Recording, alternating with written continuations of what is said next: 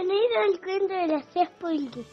Había una vez una gran fiesta en un hermoso jardín, pero tres pulguitas no estaban invitadas para asistir. Y había una gran seguridad que tenían que filtrar. Entonces se les ocurrió una feliz idea.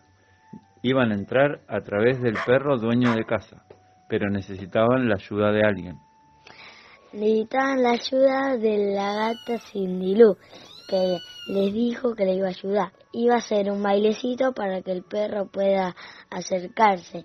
Y de ahí saltaron al perro y pudieron estar en la fiesta.